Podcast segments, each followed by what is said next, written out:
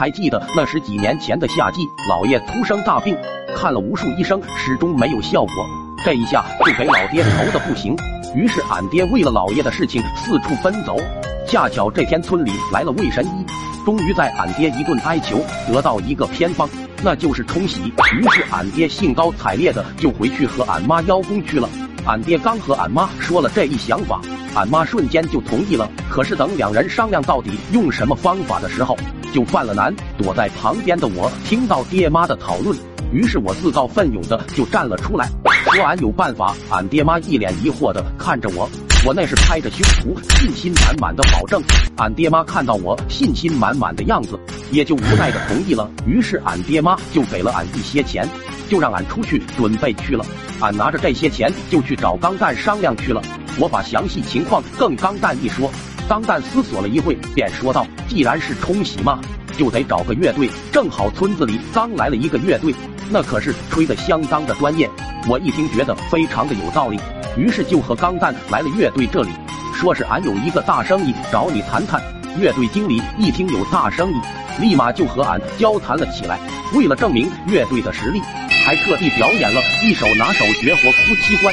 俺和钢蛋看到乐队表演的十分卖力，于是就和乐队交代了地址，就急匆匆的回了家。俺和俺爹说了一切，准备妥当，绝对能给俺老爷冲喜。第二天早上，俺爹带着俺妈就去了俺姥爷家，几位妹夫也在当场。俺爹一脸得意的在几位妹夫面前显摆，说是想到了给老爷子治病的法子了。众人一脸狐疑着看着俺爹，不一会，俺和钢蛋对着俺爹打了个招呼，俺爹拖着俺姥爷就出来。乐队的看到俺爹和俺姥爷出来，立马就整起了绝活，一手大出殡，吹的那是凄凉无比，整的几个妹夫都眼眶湿润了。附近的邻居听到这个熟悉而富有穿透力的曲子，也纷纷哭着走了进俺姥爷家，一边哭还一边问谁走了。几个邻居也是一脸的懵逼。这时，一位大爷说道：“你管他谁走了，你哭你的就好了。这是我看到乐队的状态始终不如昨天的状态。”于是俺就说道：“都加把劲，吹得好的中午还管饭。”乐队的一听，立马就吹得更卖力了，一首更加悲壮凄惨的曲目《哭七关》就吹了起来。这时，老爷听到熟悉的曲子一响，刚想坐起来吃席，没想到看到在自己身前吹奏着，嘎的一声又晕了过去。俺正要再继续加把劲的时候，只见俺爹一个飞踢就给俺踢出了五米开外。几位妹夫看着俺爹的眼神都变了，这一下俺爹立马就慌了。于是俺爹立马呼叫了救护车，就把俺姥爷紧急送往了医院。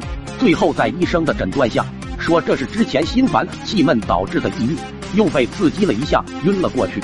现在已经没什么大碍了，切记不要再受什么大的刺激了。俺爹听完，立马点头同意。自此以后，俺爹再也没有去过俺姥爷家。至于俺，被俺爹进行了一番爱的感化。本故事纯属虚构，如有雷同，纯属巧。